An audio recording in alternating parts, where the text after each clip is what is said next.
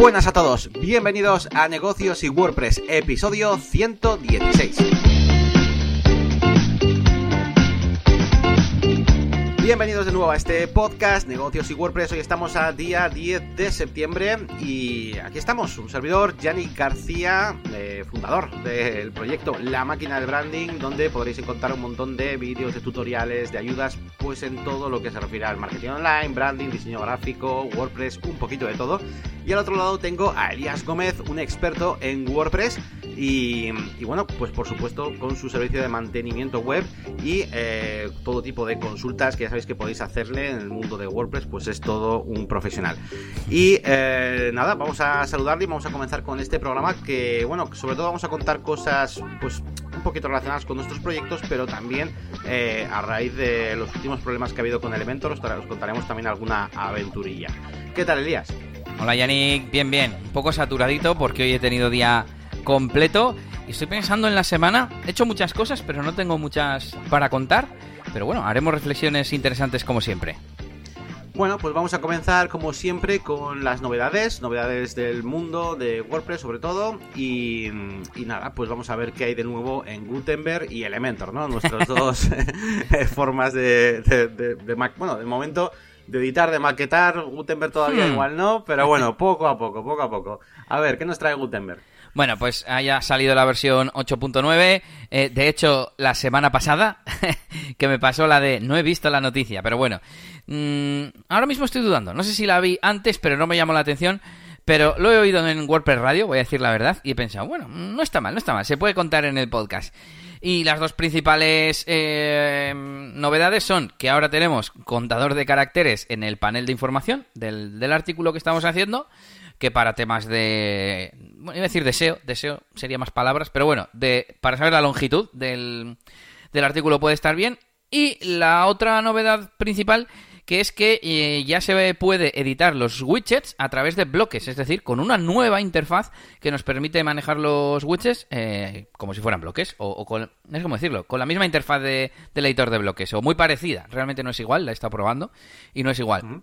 Y bueno, realmente no ganamos nada nuevo más allá de marcarlo como un hito en el desarrollo de Gutenberg y ya una de esas funcionalidades del año 2020, si no me equivoco, de esos nueve focus que tenían, em, pues ya está completo y ya se pueden editar los widgets a través del nuevo sistema. A ver si poco a poco eh, van avanzando y terminamos ya con ese full site editing porque de momento lo que hay mm, no, no, no sirve. Pero ya mola, Yannick, porque hay un apartado que no funciona, pero que pone Global Styles y ya vamos a poder editar ahí los estilos globales. Y otro apartado con ah, plantillas que vas a poder desarrollar y tal. Bueno, quiero meterme un poco más ahí porque lo he probado y no, no, no, se puede hacer nada, pero igual es que no estoy sabiendo yo ir a los lugares adecuados. Y nada, os dejamos el enlace en las notas del episodio y os invito de verdad a que sigáis el desarrollo de Gutenberg para ver dónde va a estar el futuro. Pues muy bien, sí, yo la verdad es que eh, me mola, me mola Gutenberg y de hecho, bueno, pues en cuanto metan el template builder y una forma pues de crear estos, pues, el header, el footer o el archive, la single y estas, estas cosas, pues seguro que le voy a dar mucha caña para intentar hacer los proyectos pues más, más livianos, ¿no? Que con Elementor. Y, y precisamente vamos eh, un poco con Elementor y también con este tema de Global Styles porque mm, menudo, menudos cristos están montando a raíz eh, de las actualizaciones eh, de Elementor, que por lo visto pues, pues sigue sin funcionar eh, muchas cosas. Si nos vamos al changelog tanto de Elementor normal como de Elementor Pro, vamos a ver que han sacado una barbaridad de actualizaciones. Por ejemplo, de la versión normal llevan ya siete actualizaciones en dos semanas. Madre mía. y de la otra creo que cuatro. Y, nada, y podéis ahí leer un poco los fix que hay y son, o sea, son errores pues bastante gordos algunos de ellos y de hecho eh, continuamente, por ejemplo, en el grupo de Telegram eh, siempre sale alguien con, oye, me pasa esto y tal, ¿por qué puede ser? Y, y, al, y, al, día siguiente va y sale en uno de los fixes, ¿sabes? De, Elementor. Cosas como, por ejemplo, que no funcionaba la paginación de uno de sus widgets, el widget de post, simplemente para que no se mueva la paginación, pues no funcionaba siempre y cuando tuvieras WordPress 5.5. Eh, y luego, sobre todo, eh, el mayor problema la gente lo está teniendo con el tema de las fuentes eh, y los estilos y los estilos globales de fuentes, fondos, colores de fondo y eso. Y se están yendo a la mierda muchos estilos de páginas web y se juntan dos problemas realmente. Se junta el problema de que tiene bugs, ¿vale? Estas versiones y están intentando arreglarlos, pero es que encima se junta el problema de que la gente estaba metiendo estilos o tipografías en diferentes sitios. Entonces, tú Ah. ponías, eh, claro, tú ponías, tú hasta ahora no podías poner estilos o- o- a todas las cosas dentro de un sitio global, ¿de acuerdo? La- lo ponías desde la propia tipografía de cada elemento, por así decirlo. O desde el CSS. Pero a partir de, la versión 3, pues han metido ya el, el Global Styles para poder configurarlo desde ahí. Y claro, pues eh, se está juntando que tenía errores con que hay gente que tenía puestos estilos a mano Ya. y entonces ya no sabes por dónde le vienen los, los tiros. Y encima todavía hay gente que encima también tenía configurados estilos en el propio tema. En apariencia personalizar, como en Neve o lo que Sí, sea. sí, sí, y al final es un caos esto que, que tienes que tener muy claro cómo vas a desarrollar el proyecto. eh, pues porque incluso me ha pasado a mí, que yo más o menos yo soy ordenado en el sentido de que yo ya sé eh, eh, qué tengo que hacer para no, para no liarme, pero aún así, en algún proyecto en concreto, pues igual tuve que meter algún estilo por CSS por lo que sea, y ahora, en esta versión nueva de Elementor, de repente ese elemento sí que es controlable desde este Global Styles nuevo. Y entonces hay un conflicto ahí. Y entonces están pasando bastantes problemillas con el tema de colores y tal. Pero bueno, pues a ver cómo, cómo va avanzando. La verdad es que la versión nueva, pues, eh, no es que meta demasiadas novedades en cuanto a, o sea, funciones. O sea, es- Arreglo de no, no, o sea, cagadas. Sí, es que, es que llevan siete versiones para, para añadir pues pequeñas chorraditas que son, eh, yo qué sé, pues el, el- antes el theme builder donde le seleccionabas los, las plantillas para crear, pues era como el típica página de WordPress así, ¿no? Pues un Ujú. estado de, de cosas. Pues ahora sale como una pantalla y puedes previsualizar de un vistazo todas las plantillas que tienes, como una, como una pequeña captura de pantalla, pues bueno, pues mola, pero son cosas que tampoco es que eh, te vuelen la cabeza, ¿sabes? Y sobre todo lo que han metido es ese eh, Global Style Editor, donde se puede configurar un poco todo, pero la estamos liando más que otra cosa.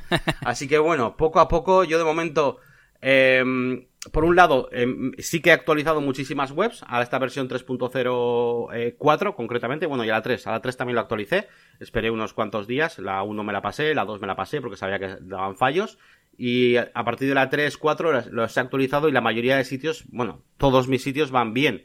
Eh, que yo me haya enterado, ¿vale? Los he comprobado así más o menos y funcionan bien, pero todavía veo y leo gente que tiene problemas, con lo cual, pues no puedo de momento recomendarlo. Yo de hecho no he hecho el, análisis, el análisis en YouTube la 3.0 para no promover aquí apocalipsis, ¿sabes? Pero, Te iba a decir, es que vamos. te iba a decir que tú te enterarás muy rápido en los comentarios de YouTube y en los comentarios de la zona premium tuya. Enseguida la gente, yo me suelo meter por ahí a bichear los comentarios y la gente comenta ahí de, de todo. Eh, estoy Ujú. seguro de que enseguida te llegaría, oye, Yanni, que se me ha fastidiado esto, a ver si tú me puedes echar una mano y tal. Sí, sí, eh, de hecho en el, en el vídeo que hice, pues hablando un poco de los fallos estos de la, de la 3.0, la primera que salió, pues eh, la gente comentaba, incluso me com- comentaron algunos, he puesto la, 3, la 302 y ya funciona bien, esto que no me funcionaba y, y tal. Y yo, vale, bueno, y ahí empecé a ganar un poco de confianza para actualizar ya la 303, pero es que todavía sigue habiendo gente y gente Ya, ya, que ya. tiene problemas con cosas más concretas. Así que bueno, menuda, menuda estamos. Y yo iba a hacer una pequeña reflexión con el tema de mm, cómo nos estructuramos el desarrollo, ¿no? Como tú decías, a mí mismo me pasa que en alguna web tengo code snippets y en el functions, eh, no en el del tema, sino en el propio, en el que yo me suelo hacer, que igual por eh, legacy, por cosas antiguas, tienes las dos cosas y hay veces que no sé dónde he puesto he puesto un, un código, ¿no? Y yo recomendaría hacer siempre de la misma manera. Eh, yo lo que estoy intentando hacer es, si son mm, reutilizables, en el code snippets. Y también si voy a querer activarlo, desactivarlo, yo que sé, puede ser un código semitemporal, eh, code snippets. Si es algo que es específico de esa web, y lo pongo en el, en el functions. Porque bueno, a ver, puedo copiar y pegar fácilmente, ¿no? Ese, ese snippet, pero con los XML o los JSON de, de code snippets, pues es muy fácil importar y exportar snippets. Eh, pero bueno, en resumen eso, que siempre tengáis como una metodología que además tenga sentido con rendimiento, con organización del código, etcétera, eh, porque si no luego cuando vengan los problemas no sabéis por dónde está la solución. Eso es, eso es. Y comentaremos un poquito más al respecto ahora dentro de, de un par de, de noticias, porque también hablaremos de esto de los workflows. ¿Y mm, qué más te iba a contar? Bueno, de hecho, más problemas. Eh, esta semana me aparecía a mí un problema que, mm, que, bueno, que yo no he detectado como Elementor Pro ni nada de eso. De hecho, eh, pues no, vamos, no, no he tenido que desinstalar ni instalar Elementor Pro para solucionarlo. Pero la cosa es que eh, yo tenía una página web eh, con una serie de campos personalizados, ¿vale? Imagínate que son eventos y con unos eh, campos personalizados hechos con JetEngine, ¿vale? Todo hecho con JetEngine y tal. Em, y de repente, pues entré a la página web de un cliente, ¿eh? Y entré para hacer algunos cambios que había pedido y tal, y de repente veo que no están los campos, que no puedo editar los campos porque no salen los metaboxes, no salen las cajas para editar eh, el valor de los campos personalizados en ningún evento. Y yo, ¿pero qué pasó aquí? Y entro, voy al frontend y funciona todo bien. O sea, la información estaba en la base de datos. Sí. Y yo, ay, ¿qué ha pasado aquí? Y, y nada, que, que, no, no se me ocurrió otra cosa que, pues bueno, pues eh, em, instalarme un, un plugin. Que porque claro, yo no me acordaba no me acordaba de cómo había llamado a mis campos, porque digo, si los vuelvo a crear con el mismo slug que tenían, lo mismo aparecen. porque me hice uno nuevo y, sí que salía ese metabox. Pero entonces, de JetEngine, de donde tú creas eh, los custom field, ¿habían desaparecido? ¿O no? Sí, sí, sí, sí, de ahí, eso, sí, sí, eh, además de ahí había desaparecido, eso es. O sea, ya no solo desde el propio post que no estaba, sino el propio JetEngine no estaban ahí tampoco. Y yo flipando. Y digo, bueno, pues voy a volver a crearlos con el mismo slug, a ver qué pasa. Y, digo, pero es que no me acuerdo cómo se llamaban tú. Así que buscando en la base de datos, a ver cómo. Porque claro, mostrarse estaban mostrando, y yo en algún sitio tiene que, tiene que salirse. Y no he encontrado una manera así rápida de encontrarlo, porque no, no estaban en la, en la, en la tabla de. Mm, eh, del post. O sea, de, ¿cómo se llama la tabla esta? Postmeta, ¿no? Postmeta es, sí, la del meta, los custom field. La, la, típica no estaba, y luego había otras de JetEngine, pero no, no, no, los encontraba, no sé por qué, y estuve un buen rato, y digo, bueno, a ver, voy a hacerlo con plugin, a ver cómo, si encuentro algo. Y encontré un plugin que se llama Inspector, así a secas, y lo que hace es que lo instalas, y, y, te permite, pues, dentro, estando dentro de un custom post donde tú quieras, puedes escribir, eso es la parte mala, eh, cualquier palabra y te sale como sugerencia, ya te salen los campos personalizados que tú ya tengas y te dice el valor mm. que tienen. Ya. Entonces, bien y mal al mismo tiempo, porque no me acordaba cómo se llamaban, pero bueno, más o menos en mi cabeza sabía las variables. Por ejemplo, eran pocos campos, ¿eh? Eran tres, eran tres campos y uno era eh, un archivo PDF descargable. Ya sabía yo que lo había llamado o archivo, o, PDF, descargar PDF, o PDF. y, un poco así, y al final los encontré los tres campos. Y, y nada, los volví a crear en JetEngine. Y ya está, y aparecieron. Y con su valor dentro metí todo. Sí, claro, al final, mm. eh, cuando nosotros definimos un custom post type, un custom field en Advanced Custom Fields, estamos definiendo la interfaz que vamos a usar para luego guardar eso en la base de datos. Pero aunque tú borres el plugin Advanced Custom Fields, los datos siguen estando en la base de datos. Eso para que lo tengamos claro y sepamos que la información está ahí.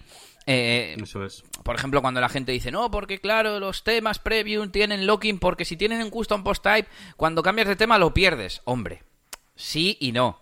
Si tú registras un custom post type con el mismo nombre, ya está, te aparece en el panel de control. Y en la base de datos, por supuesto, está todo.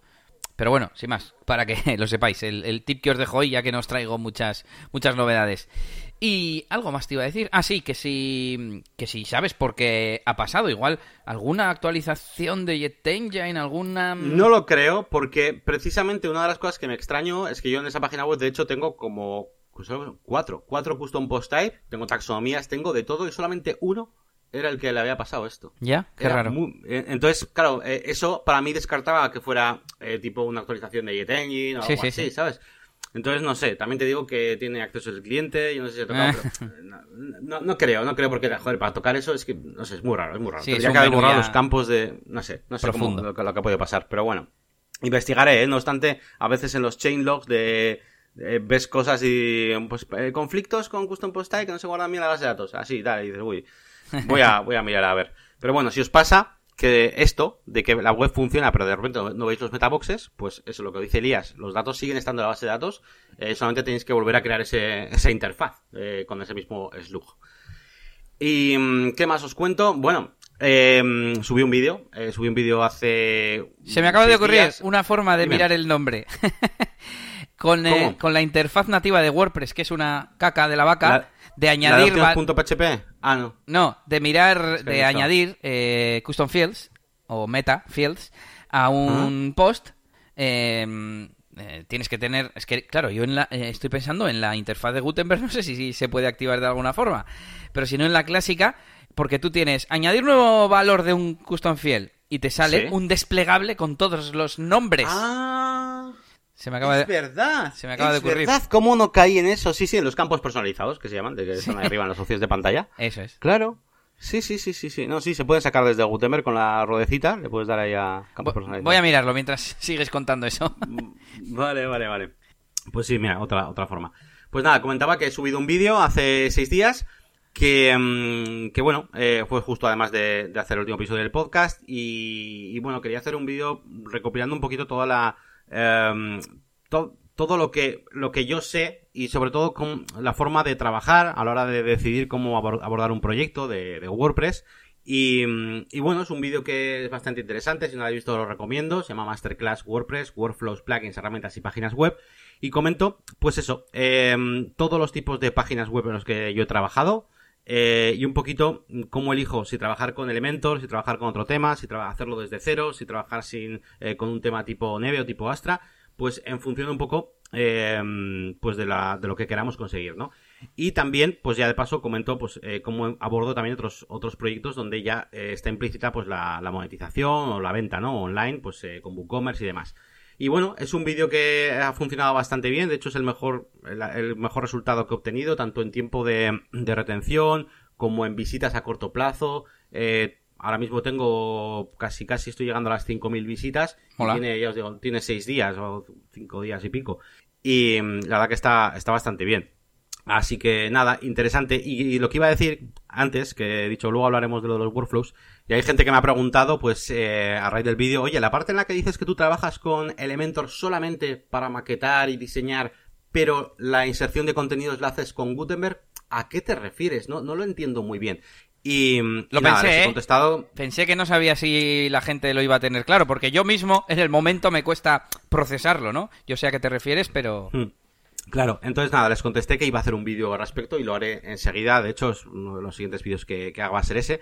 Y básicamente, por resumirlo un poco, yo lo que hago es en Elementor yo diseño cómo se ve la plantilla, pero ya no solo de la plantilla de un tipo de contenido, un custom post un archive o lo que sea, sino incluso de los propios elementos. Y yo, yo, yo evidentemente utilizo también eh, widgets de Elementor, un carrusel, un slider, un lo que tú quieras, solo que todo su contenido es siempre dinámico. Entonces, lo que es el contenido como tal en bruto siempre lo meto desde el panel de, de WordPress y tiene muchas ventajas. Y hablaremos de eso en ese vídeo. Eh, tiene ventajas en cuanto a si el cliente es el que va a utilizar la web, tiene ventajas en cuanto a que ese contenido es mucho más fácil portarlo a otros sitios, bueno, y tiene muchas ventajas, ¿no?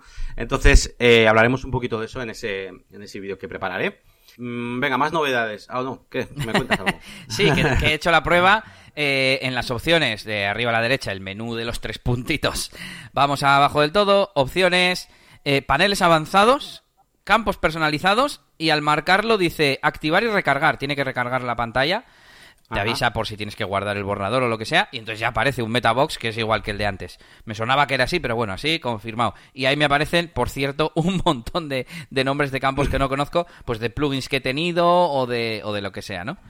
Genial, o sea que detecta todo, en este caso detectará desde JetEngine, por supuesto. Que bueno, que siempre además JetEngine siempre lo he visto bastante, pues un poco usando cosas nativas y tal. Pues, ¿qué más te voy a contar? Pues venga, cosas de mm, cosas de Elementor. Eh, hay una, una cuestión que a mí, yo lo reconozco. Eh, las primeras veces que utilizaba JetEngine no sabía cómo realizar esto. Y no sé por qué, al final no había hecho un vídeo al respecto y ha empezado la gente a preguntarme, a preguntarme, a preguntarme y al final he hecho un, vídeo en la zona premium. Y se trata de colocar, em, tanto en la single de una página web, eh, de un tipo de custom post type, como por ejemplo en un listing item, en un elemento de un archive, la imagen de la taxonomía, perdón, del term al que pertenece ese post. ¿Vale? A ver, ejemplo. Em, y pues por ejemplo, estamos haciendo una página web de noticias de fútbol, ¿vale? Y hay algunas noticias que pues pertenecen a la categoría eh, Real Madrid, otras que pertenecen a la categoría Real Madrid, Barcelona y Manchester United eh, a la vez, por ejemplo, ¿vale? Y eh, para esos términos de la categoría equipos de fútbol, pues hemos colocado imágenes, los escuditos. Y nosotros queremos que en la single de la noticia aparezca el escudito de los equipos que hablan, de los que se hablan en esa noticia. O incluso en el archive en los propios elementos de la lista de, post, que salga bien un escudito, por ejemplo, ¿no?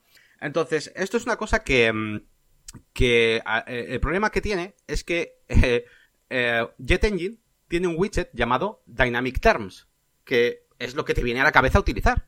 Pero por algún motivo no admite imágenes, solamente te, saca la lista de, terms y ya está. No, no tiene para eh, sacar la imagen. Entonces, ¿esto lo que, cómo se hace? Eh, además, de manera oficial, solo que me costó a mí, vamos, eh, Dios ayuda, incluso, no, sé si tuve que hasta que preguntar a Crocoblock. Y básicamente se hace creando un listing grid de terms que metes o bien en tu post, bueno, perdón, en la single de tu post, o bien en otro listing grid, que es donde tengas el, en otro listing item de, un archive, ¿no? Entonces, básicamente es un listado. O sea, eh, la herramienta de getting de, listing grid, em, tenéis que tener en cuenta, bueno, más que el listing grid, el, grid es como todas, ¿no? De listing item. Hmm. Es una herramienta multipropósito, que todo el mundo hemos aprendido, incluso con mi propio curso, a utilizarlo pues, para hacer las entradas de un blog o de un custom post type y ya está, y hacer los elementos. Pero tenemos que verlo como algo mucho más versátil, que de hecho se puede utilizar para crear los elementos de un repeater, que se puede utilizar para crear incluso elementos dentro de un formulario que nos salgan ahí, eh, ah, como... Es un repetidor, al fin y al cabo, ¿no? Sí, es como eso, eso es, es un elemento que se repite. Eh, entonces, lo típico que es, pues sí, pues como dentro de un archive, pero bueno, se puede, tú te puedes crear un listing item que además puedes elegir el tipo, de tipo post o de tipo terms en este caso. Aquí le colocas la imagen de la taxonomía o del term y ya está. Y luego metes un grid, claro, ese es el listado, metes un grid eh, usando ese ítem de, sí, metes donde quieras. Y es un poco así, es un poco, un poco raro. Se llama Listing Grid Inception, claro, el, vídeo. Yo te iba a preguntar em, la imagen del term, que la nombras así como tal, pero nativamente los términos no tienen imagen. ¿Y qué es? ¿Un campo personalizado? sí, sí, un campo personalizado que te puedes hacer con hacer custom o con el propio Jet por supuesto. vale, vale, vale. Sí, sí, sí. Eso es. Así que nada, pues ahí, ahí queda esta explicación para todos los que escuchéis el podcast y para los que tenéis la zona premium, pues ahí tenéis el listing grid Inception.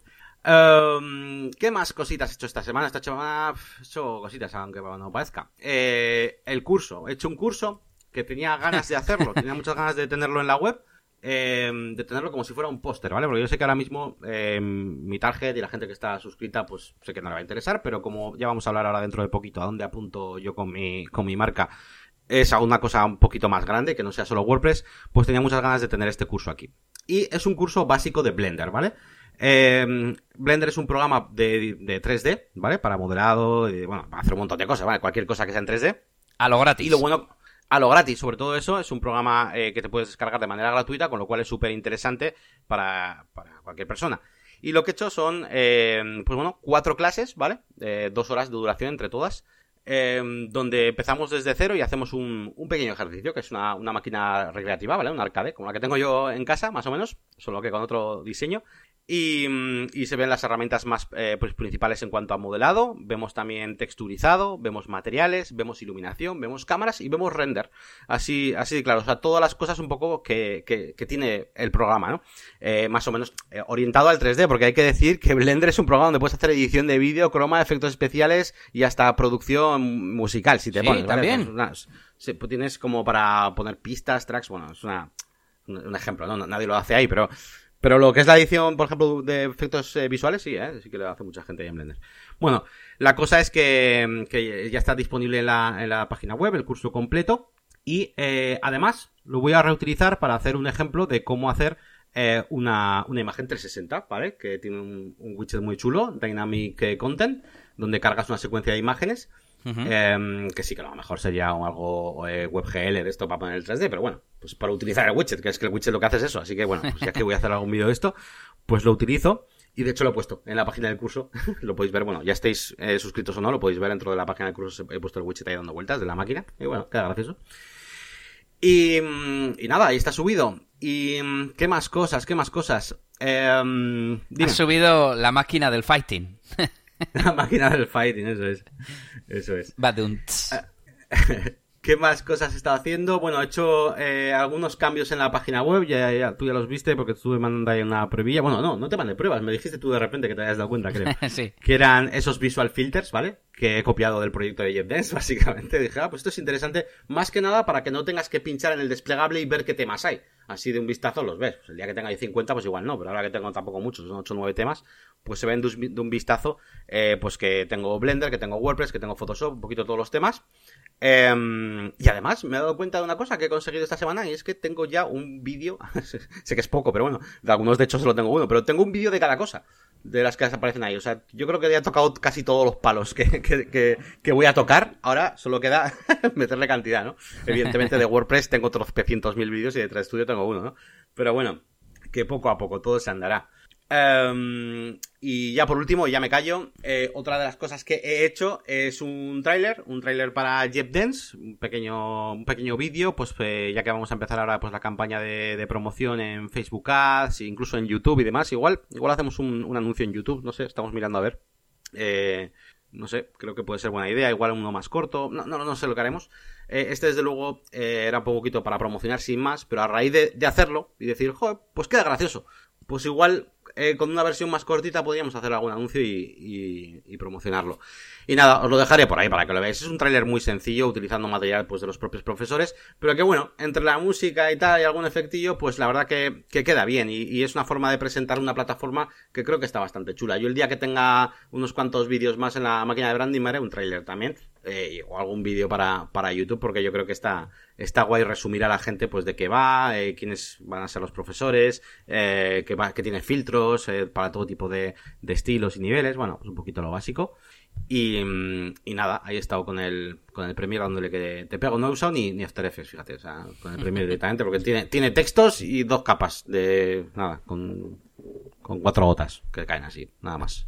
Te iba a preguntar eh, si se ve al final, es que no me acuerdo, lo he visto antes, si se ve cómo se usa la plataforma, o sea, por encima sí que se ve lo de los filtros, pero luego ya se ve eh, viendo el vídeo o algo así, es que no me acuerdo, no sé.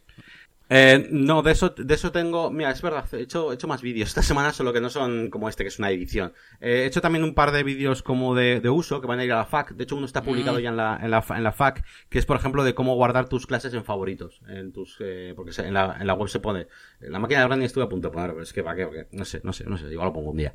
Porque además, JetEngine tiene la opción de crearte tus data stores, tus colecciones de cosas, y dice, pues uno, y, y, de hecho lo pidieron, eh, porque, ojo, ya, ya os dije aquí en el podcast que iba a hacer una fase de, de feedback y de testeo que es en la que estamos ahora, por eso no hemos empezado todavía a promocionar JetDance, porque estamos todavía en fase de testeo, recibiendo un montón de feedback de gente. Y una de las cosas que nos han pedido más de uno era eh, poder guardar vídeos tipo para más tarde o para lo que sea. Entonces, como tampoco quería hacer una lista de los que me han gustado, los que quiero más para más tarde, los que he visto, tal, digo, bueno, pues voy a dejar una lista abierta que se llama mis vídeos, eh, mis vídeos algo así le he llamado, y lo puedes guardar. Y luego puedes acceder a ella, pues desde varios sitios, desde mi cuenta, desde tal. Así que esa funcionalidad, por ejemplo, la he explicado en un vídeo aparte y otras cosas las explicaré en vídeos, aparte también. Y, y, eso, y ya está. Y lo que es hacer, ya, ya me callo, ya no he hecho más. y nada, pues, pues eso, que nada más. Yo esta semana no he hecho, no, he hecho nada más, así que ya me callo y, y paso, paso a Elías. Venga, a ver qué nos cuenta. Bueno, vamos con novedades de mi faceta musical, de DJ de discoteca, que he abierto ya la web, bueno, he abierto, la web estaba abierta, pero ya he cambiado de tema, ya he dejado GeneratePress, eh, pero no entréis, no entréis porque es una M, porque básicamente he pasado de que sea una web antigua que tiene 10 años y ni siquiera era responsive a tener ahora un esqueleto, un esqueleto que, que ahora me servirá para que mm, posicione mejor, gracias a que es responsive. Creo, confío en que va a mejorar el posicionamiento un poquito, solo por eso. Eh, bueno, el propio tema en teoría es más eficiente, aunque yo el otro lo tenía bastante bien optimizado con con lazy loading y con bueno, con no cargar imágenes grandes, etcétera, etcétera. Y, bueno, pues a partir de ahora, no sé si le pediré sopitas a Yannick o iré haciendo yo un, un diseño minimalista en base a, lo que me permite hacer GeneratePress, etcétera, etcétera. Pero bueno, ya tengo una base para, para poder avanzar. Nada, es GeneratePress en blanco con el logo y el menú en, en morado. He puesto un poco mis colores corporativos y, y listo, no, no he hecho más. Bueno, pero mira, una cosa que además sí gana mucho, me refiero, aunque tú vayas a hacer más tarde otro diseño y, demás, sí que es verdad que ahora la página web, eh, de un vistazo en el primer segundo, te dice claramente lo que tienes y lo que haces. O sea, eh, tú llegas aquí al podcast, sesiones, tal, y, tienes incluso camisetas, tienes tu propia marca. Ya está, un vistazo. La otra vez, la otra, a ver, que también lo hacía, también lo decía, pero tenía tantas cosas alrededor. sobrecargadas, sí. Que, que no sabías si estabas en un portal de, que parecía pues típico con el periódico, ¿no? con muchas cosas.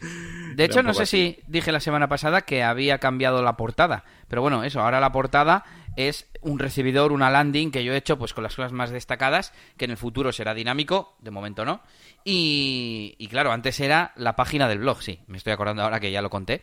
Pero bueno, eso también hace que, que cambie, ¿no? Aunque ya lo hice la semana pasada. Pero bueno, alguien que haya entrado hace un mes y que entre ahora, pues verá los dos cambios a la vez y la verdad es que, que es una mejora, ¿no? Sí, sí, em, claro que sí. Y por último, eh, quería comentar los resultados del último newsletter que mandé hace dos semanas. Este domingo, este fin de semana no he mandado newsletter, em, porque no lo dije la semana pasada.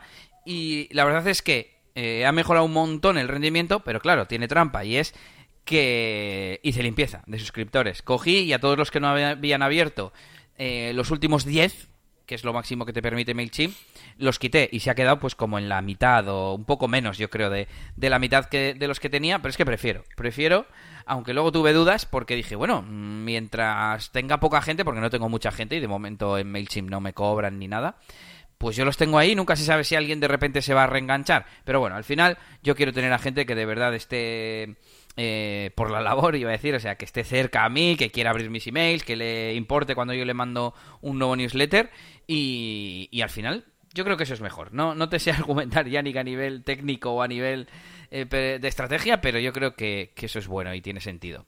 Y mm. a ver si soy capaz de llegar. Aquí están los informes. Mandé uno, eh, el principal, y luego mandé el del día siguiente a los que no lo habían abierto.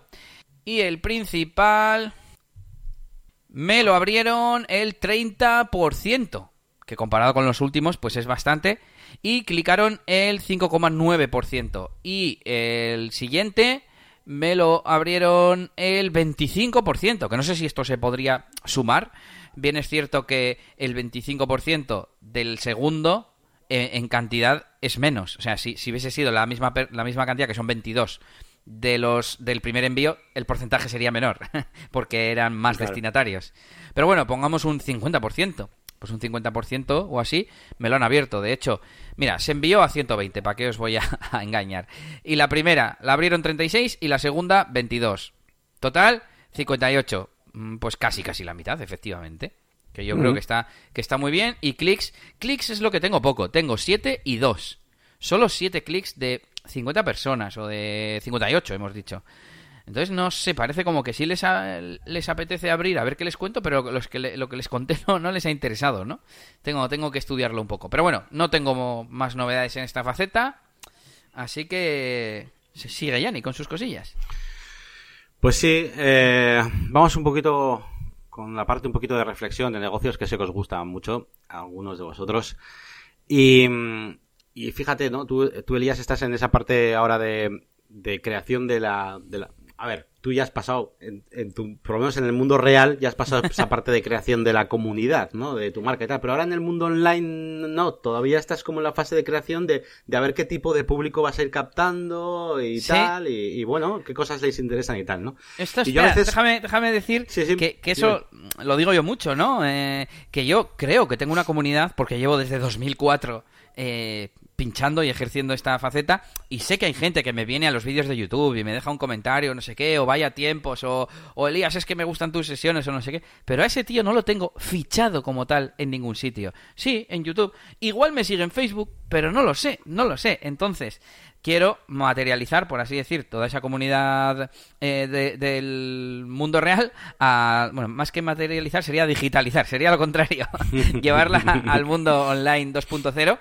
aplicando todos esos conocimientos de marketing que hemos adquirido en los últimos años, porque claro, yo siempre he sido de tener redes sociales, de tener web, yo qué sé, y, siempre lo digo, ¿no? Presumo de que mi web es la más completa en cuanto a cantidad de información y cosas que, que hay ahí archivadas de mi historia profesional, que yo creo que ningún DJ del mundo tiene. Pero claro, solo tenía lo mío y no me preocupaba de ir captando pues eh, emails o que se registrara la gente o interactuar. A ver, interactuar con ellos sí, siempre he tenido comentarios abiertos, libros de visitas, etcétera. Pero bueno, sí, que, estoy un poco en esa fase, sí. Sí, sí, eh, y, claro, en el fondo me da un poco envidia también, ¿no? porque es una fase que, o sea, para lo que es tu proyecto, yo estoy hablando ya de tu futuro proyecto membership orientado al mundo dance o DJ o como lo quieras enfocar, que todavía no lo tenemos muy claro. Em, para eso sí que, sí que realmente pues estás bastante abierto. Aparte de esto, esa gente que hayas conocido, pues puede entrar gente de diversos tipos, gente que le interese aprender, que no, que ya le guste, que le guste lo nuevo, que le guste lo viejo. ¿Para cuántos de esos, no? Y a mí, claro, yo ya llevo un tiempo en YouTube y, me he creado yo ya una comunidad, pero quizás eh, no es exactamente la comunidad que yo quiero tener. Eh, exactamente, ¿vale? Esa, esa sí, la, sí quiero tener la que tengo, pero también quiero, creo que me estoy dejando parte de gente, ¿no?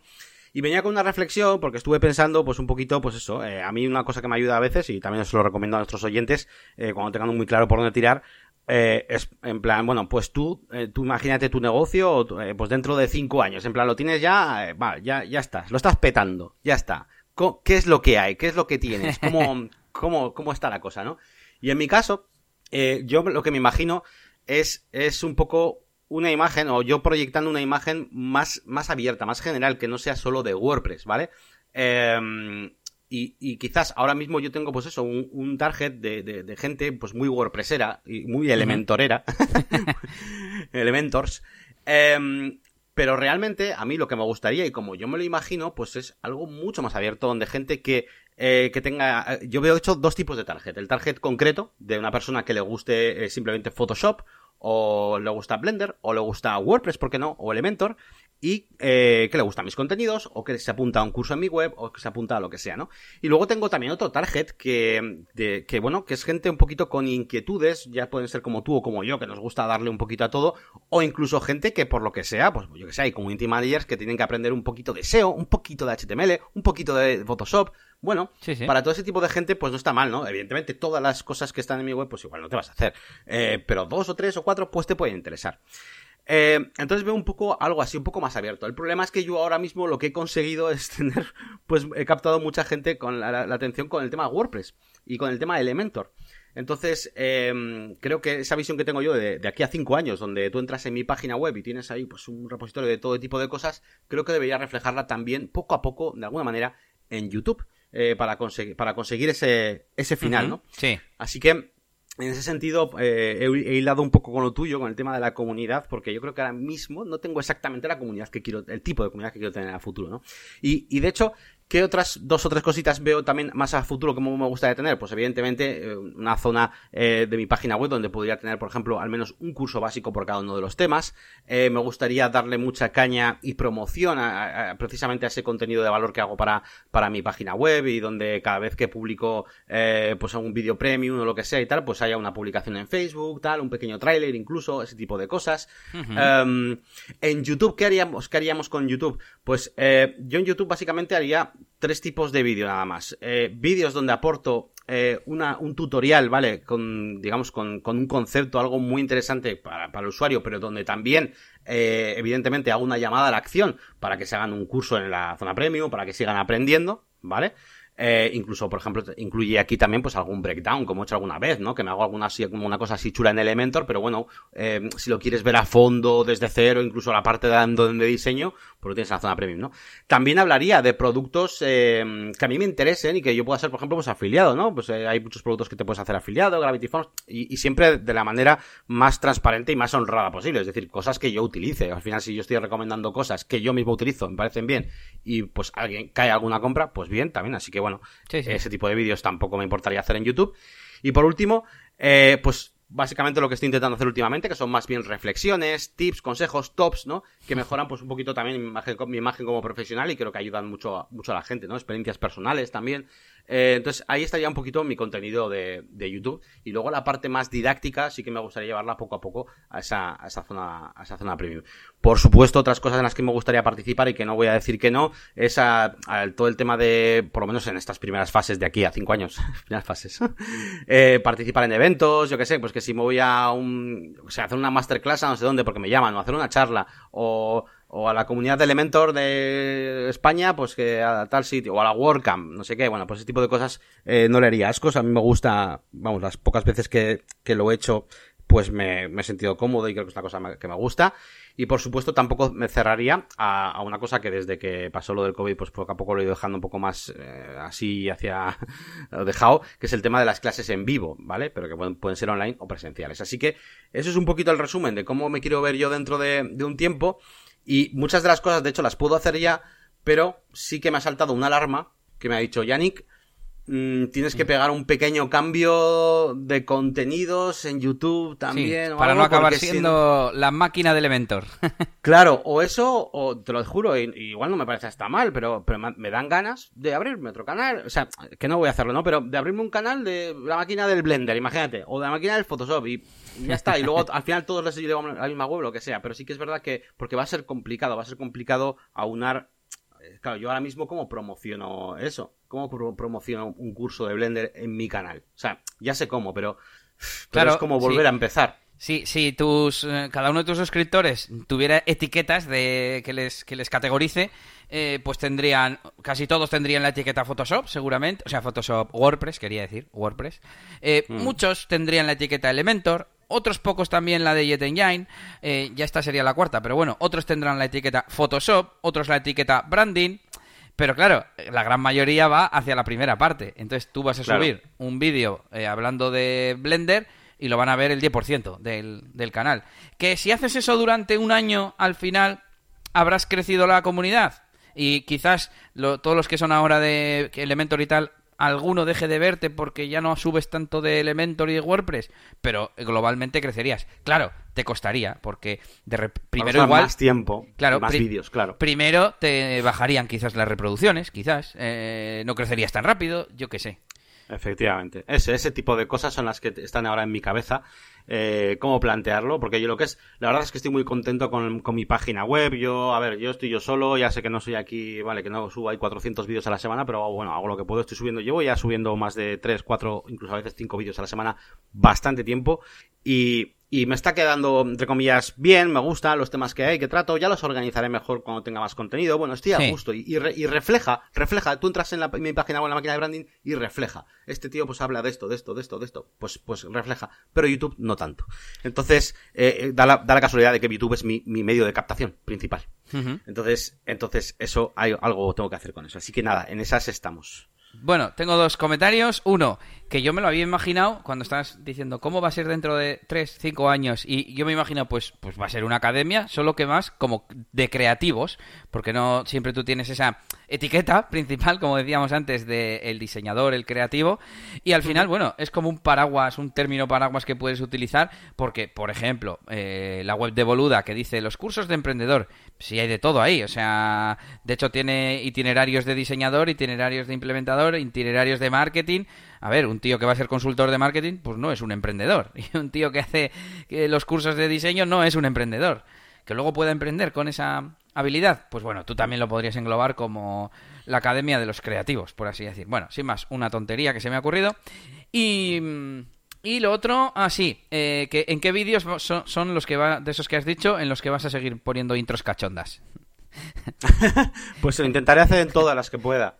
Intentaré hacer las Porque eso que estás diciendo de la Academia de los Creativos, eh, el, el, youtuber que pone intros cachondas, el no sé qué, ese tipo de cositas, gente, es la que, la que va a hacer que os, os diferenciéis un poco. evidentemente siempre que vaya acorde a vosotros. Yo a mí, me, yo todavía no estoy a gusto hablando de una cámara. Yo no he nacido tampoco así como para ser youtuber, como, como quien dice. Pero poco a poco me voy soltando más y al final eh, pues eso me lleva cada vez a acercarme más a mi persona. Yo soy una persona pues, que le gusta el cachondeo, que le gusta eh, pues el cine, que le gusta tal, pues me gustan los doblajes, me gusta, me gusta hacer doblajes, de hecho, pues, pues poco a poco lo voy introduciendo y voy metiendo, no, voy impregnando también de mi marca, así que yo lo haré en todos los que pueda, evidentemente. ¿Sabéis en cuáles no lo hago? En los que no tengo tiempo o cosas así y necesito publicar un vídeo, por mí lo haría en todos, te lo juro, o sea, realmente, en todos metería humor. Creo que el humor, el humor o... Bueno, a ver, en mi caso puede ser humor, pero otras veces puede ser lo que sea, como si es rabia, ¿de acuerdo? pero ese tipo de cosas y que y diferenciaros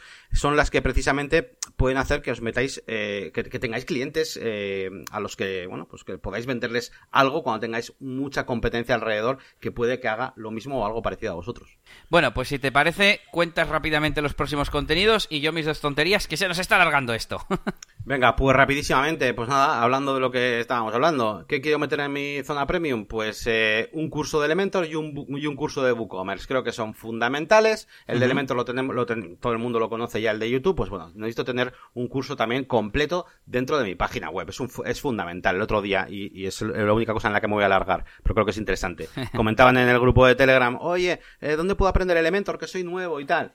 Eh, y de repente un usuario le pasó mi página web Y digo, claro, si es que en mi zona premium no tengo un curso de Elementor como tal, está en YouTube.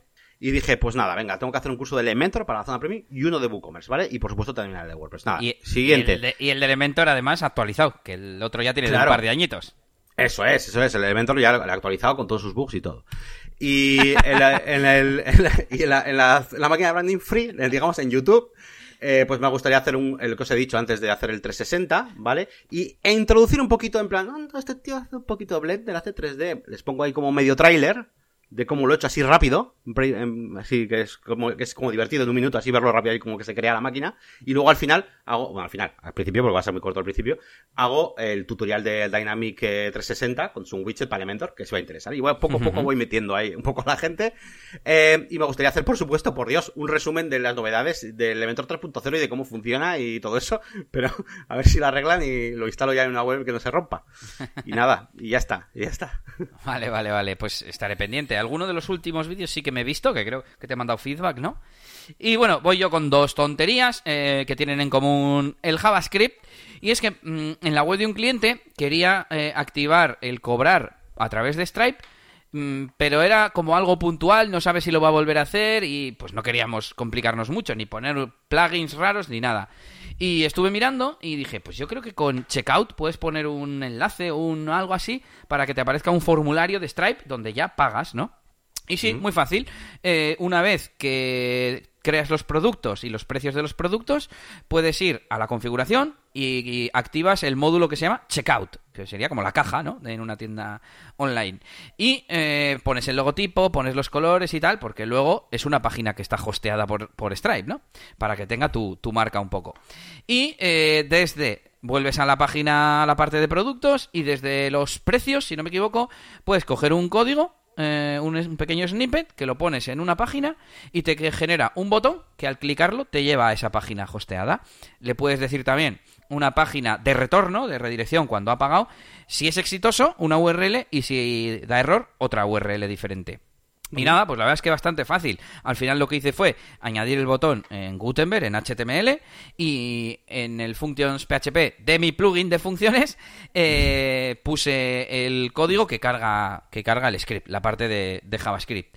Y simplemente también, bueno, hice que solo se cargase en, la, en esa página de forma condicional, en la página en la que se pagaba ese, ese producto. Y nada, pues eh, no lo había hecho nunca, me pareció bastante fácil y no te hacen falta ni plugins ni historias. Sí que es verdad que se salen de tu web y van a la de Stripe, pero bueno, una vez que han pagado, vuelven a la tuya y muy, muy bien, muy fácil. Pues qué guapo, tío. Sí, mola, mola. Además, yo muchas veces que me quejo de, de WooCommerce, que le faltan muchas cosas y que, y que y un poco siempre digo, poneos Woo- WooCommerce, porque viene ya con un montón de cosas, con los pedidos, no sé qué, ta, ta, ta, con las facturas que puedes ponerle. Pero, por ejemplo, mira, ahora estoy pensando en el tema de facturas, no te hace falta ni siquiera en un WooCommerce, porque si lo manejas todo desde Stripe y así, puedes gestionar todas las facturas también desde ahí, por ejemplo, se podría Sí, hacer. sí. Así que, bueno, te puedes montar, bueno, un negocio Estoy pensando, la parte de facturas, no, no sé cómo funciona en Stripe, es decir, no sé si automáticamente por defecto a todos los clientes les manda una factura a su email o no, o hay que activarlo o cómo va, no, no tengo La- claro. eh, creo que la genera, generarla la genera fijo el solo y luego la, el envío, me parece que pues que, se, puede activar y desactivar, pero generarlo lo genera el solo Sí, sí, sí. los datos.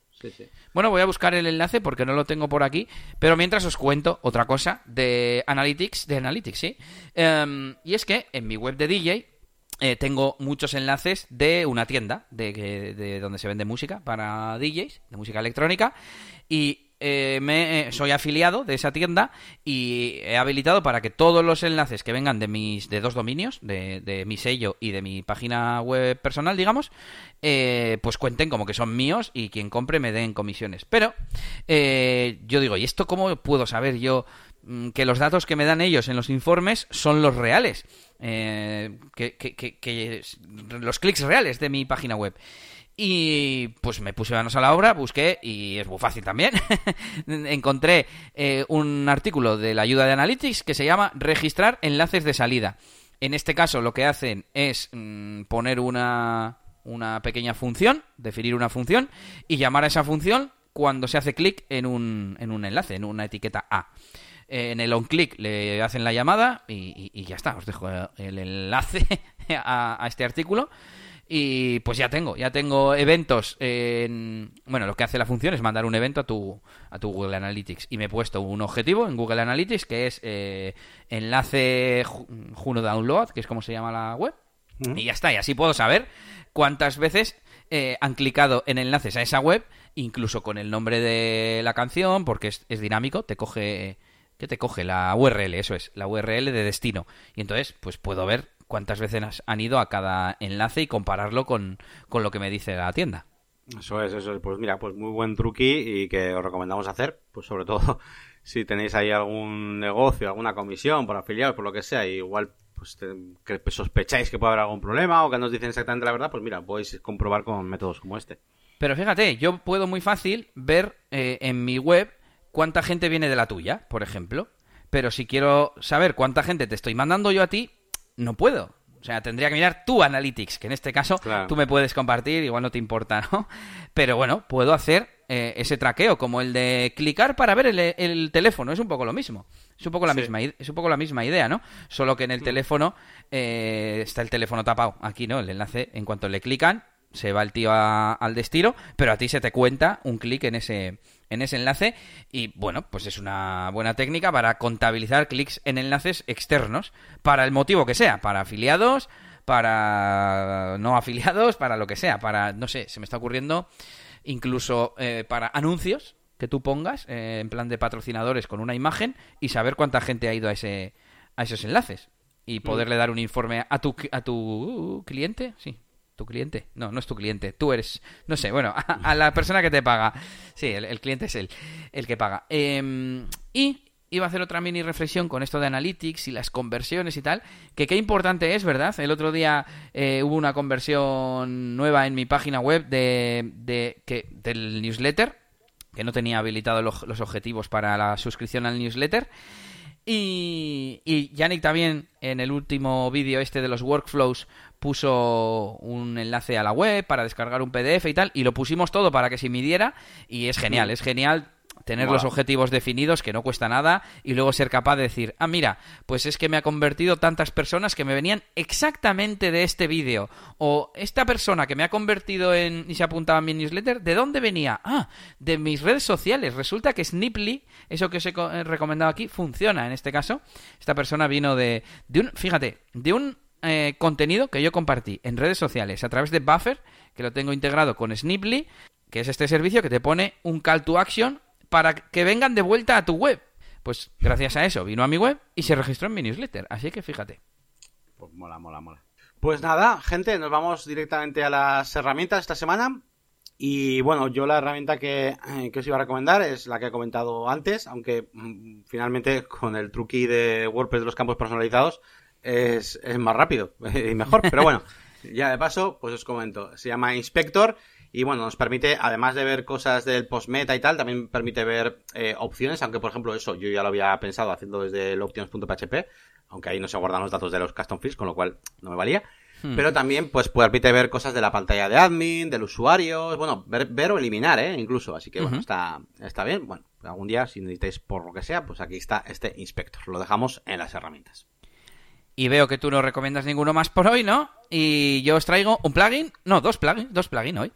Uno que se llama Lightbox with Photoswipe, que es un Lightbox de estos de WordPress, que hay mil, pero eh, se lo he puesto a un cliente que me pedía poder hacer zoom en las imágenes desde el móvil, o sea, poder abrirla, se abre pantalla completa, eso sí, pero con el plugin que teníamos no se podías eh, eh, pellizcar y hacer zoom. Bueno, pues con este sí se puede y de hecho mm, en el ordenador sale un, un más de zoom para ampliar la foto, cosa que normalmente no, suele salir. Y la verdad es que me ha gustado bastante, tiene también para compartir en redes sociales y pues eso, está, está guay. Y mm, por último, para la nueva web de eliasdj.com, eh, quería poner un plugin que saldría pues alguna pestañita o algo así a la derecha para que la gente me pueda mandar feedback, que salga en plan, ¿ves algún error? Y que al clicar pues salga un formulario o, algo, ¿no? Y no he encontrado todavía uno que haga eso, pero he encontrado uno que se llama Helpful y sirve para poner al final de los posts el típicos botones de me gusta o no me gusta o me ayuda o no me ayuda. Es muy típico en las zonas de soporte, donde hay artículos de documentación y todo esto. ¿Te ayuda o no te ayuda? Y puedes configurar que salga un mensaje cuando han clicado. O sea, cuando han clicado positivo, que salga una caja para rellenar el feedback. O cuando han votado negativo, o sea, se puede elegir todo.